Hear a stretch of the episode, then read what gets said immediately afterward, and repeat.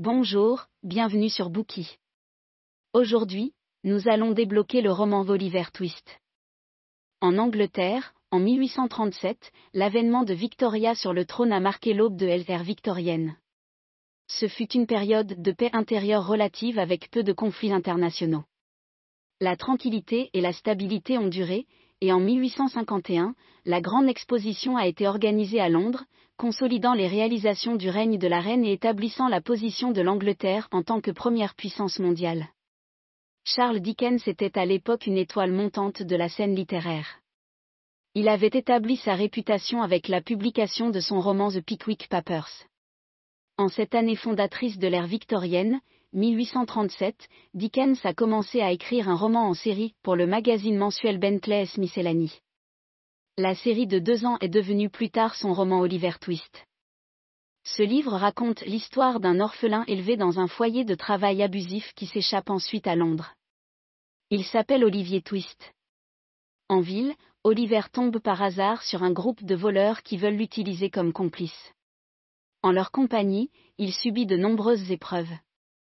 Enfin, de bons samaritains viennent à son aide et le sauvent, et Oliver découvre les véritables circonstances de sa naissance. Dans Oliver, Dickens a créé un protagoniste tragique mais généreux qui a gagné l'amour et la sympathie d'innombrables lecteurs. En racontant l'histoire d'Oliver, Dickens révèle également les ténèbres et les injustices courantes dans la société anglaise de l'époque, en particulier lorsqu'il s'agit de traiter les sous-classes. Bien que l'on se souvienne aujourd'hui de l'Angleterre victorienne comme d'un État puissant, les écrits de Dickens présentent l'époque comme, à parts égales, le bien et le mal. Sous le même soleil, les propriétés somptueuses des riches côtoient les bidonvilles crasseux des pauvres, et à tout moment, les gens honnêtes comme les misérables peuvent monter au ciel ou descendre aux portes de l'enfer. Dickens est né en 1812 dans la ville de Portsmouth au sud-est de l'Angleterre. Là, son père a travaillé comme commis mineur au Navy Pay Office. En 1823, la famille s'installe à Londres, mais leurs finances sont dans une situation désespérée. Toute la famille de huit adultes et enfants vivait dans une petite cabane exiguë à Camden, un quartier du nord de Londres. Leur situation était si grave qu'au début de l'année suivante, le père de Dickens fut envoyé à la prison pour débiteur de Marshalsea, une punition de travail pour avoir dû de l'argent. La famille s'y est installée avec lui, mais pas Dickens. Il est resté à Londres. Deux semaines avant que son père ne soit emmené, Dickens était entré dans l'entrepôt Blacking de Warren près des escaliers Ingerford sur la Tamise. Là, il a été mis au travail comme enfant travailleur. Il travaillait 12 heures par jour, collant des étiquettes sur des bouteilles de cirage. Grâce à cette expérience personnelle, il a pu facilement comprendre les malheurs d'enfants sans défense et opprimés souffrant d'un sort similaire. Il a acquis une expérience de première main de la saleté et de la corruption dans le ventre de Londres. Cela informera plus tard son écriture, lui fournissant une richesse de matériel créatif pour sa future carrière d'écrivain. Pendant près de deux siècles, Oliver Twist a résisté à l'épreuve du temps. Le livre est devenu l'un des romans de langue anglaise les plus célèbres au monde. Il continue d'être aimé par d'innombrables lecteurs à ce jour. Dans ce livre, nous expliquerons l'attrait significatif et intemporel d'Oliver Twist en trois parties. La première partie présente les débuts traumatisants d'Oliver en tant qu'apprenti en atelier et dans les locaux d'un entrepreneur de pompes funèbres.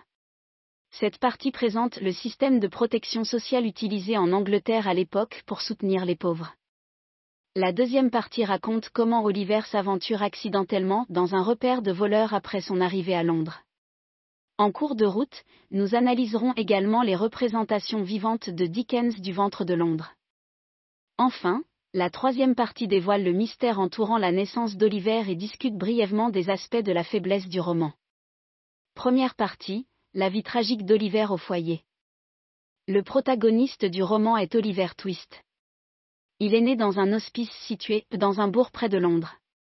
Avant la naissance d'Oliver, sa mère a été retrouvée effondrée dans la rue. Elle avait marché si longtemps qu'elle avait usé les semelles de ses chaussures le surveillant des pauvres de la paroisse la trouva et l'envoya dans un hospice. Malheureusement, elle meurt immédiatement après la naissance d'Oliver, ne laissant aucun indice sur l'identité de son père.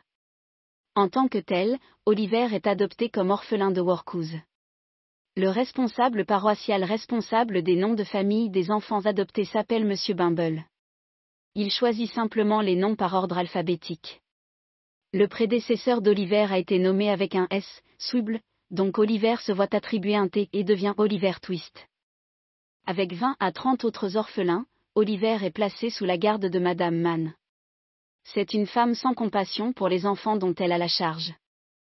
Son seul intérêt dans le travail est qu'il lui verse une allocation de 700 et demi par semaine pour chaque enfant. Elle accumule la majeure partie de cet argent pour elle-même, ne fournissant qu'une maigre part aux enfants.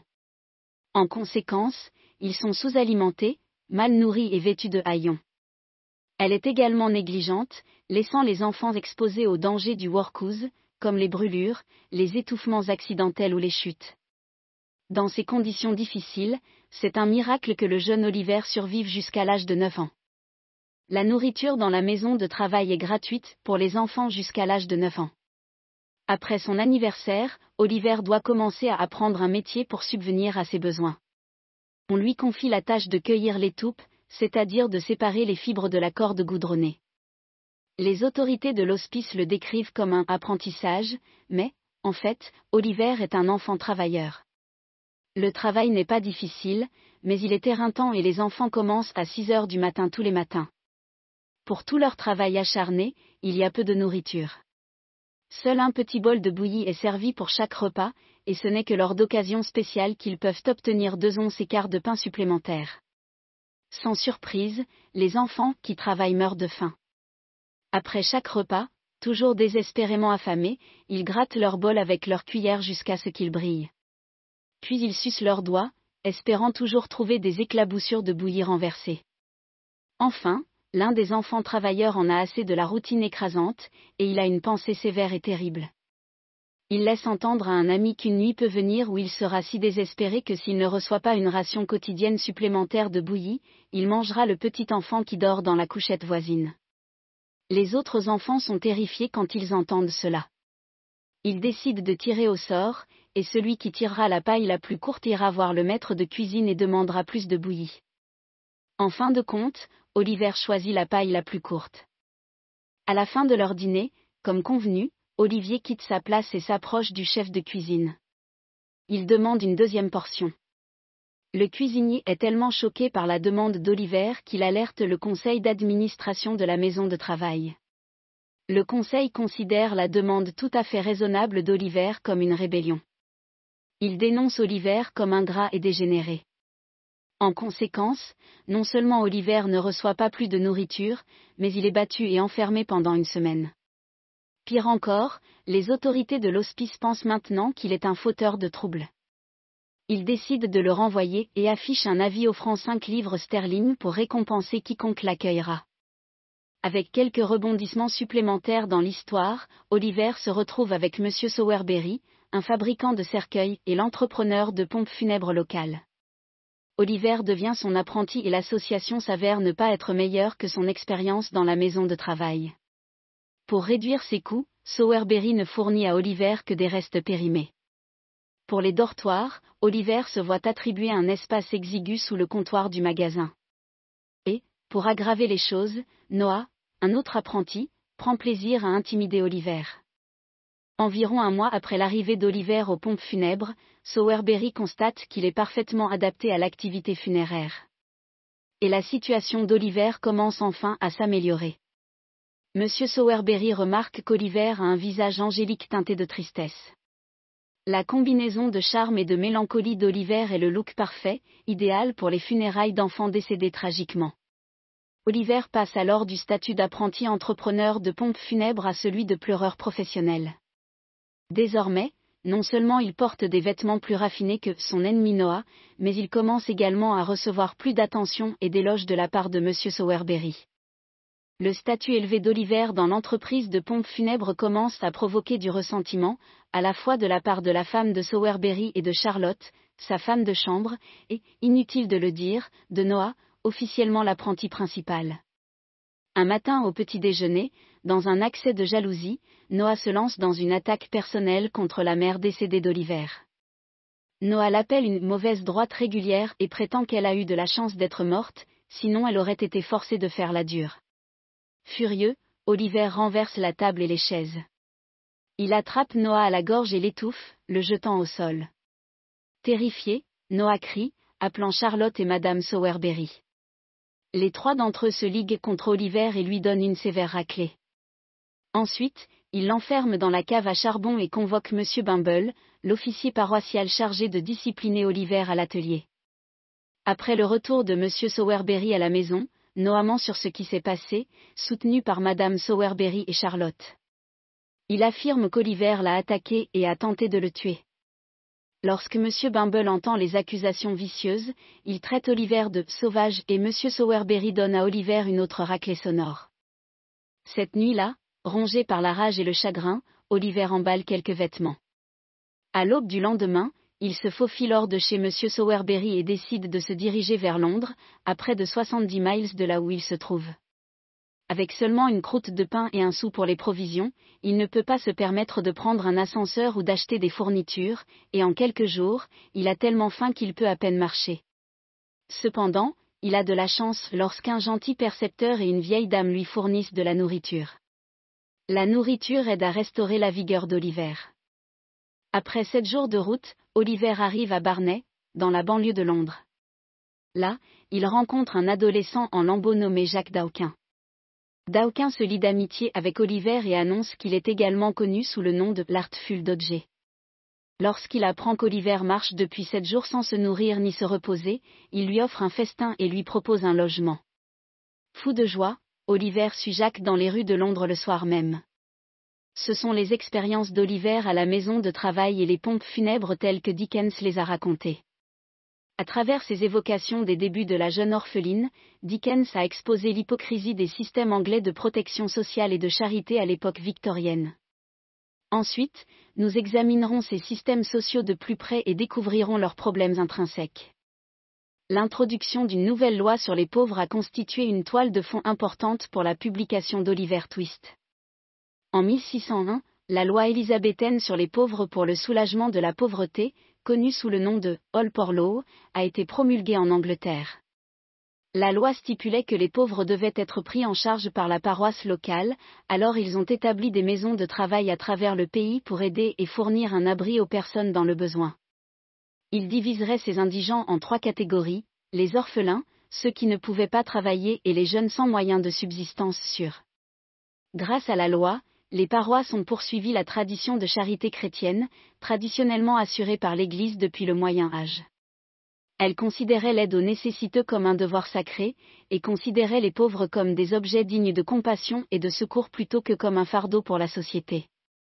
Cependant, les attitudes anglaises envers les pauvres ont commencé à changer en réponse au mouvement de clôture et à la révolution industrielle. Les premiers autorisaient les propriétaires fonciers à occuper des terres communes, privant de nombreux paysans de leurs droits de pâturage et de leurs moyens de subsistance. Les nouvelles méthodes de production industrielle mettent de nombreux artisans à la faillite. Avec ces deux facteurs combinés, le nombre de pauvres en Angleterre a augmenté de façon spectaculaire. À peu près à la même époque, l'économiste anglais Thomas Malthus a proposé une théorie de la population influente.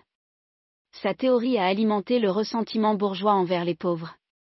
Selon Malthus, la croissance des cultures est linéaire, tandis que la croissance démographique est exponentielle. Par conséquent, l'augmentation de la production alimentaire ne peut suivre le rythme de la croissance démographique.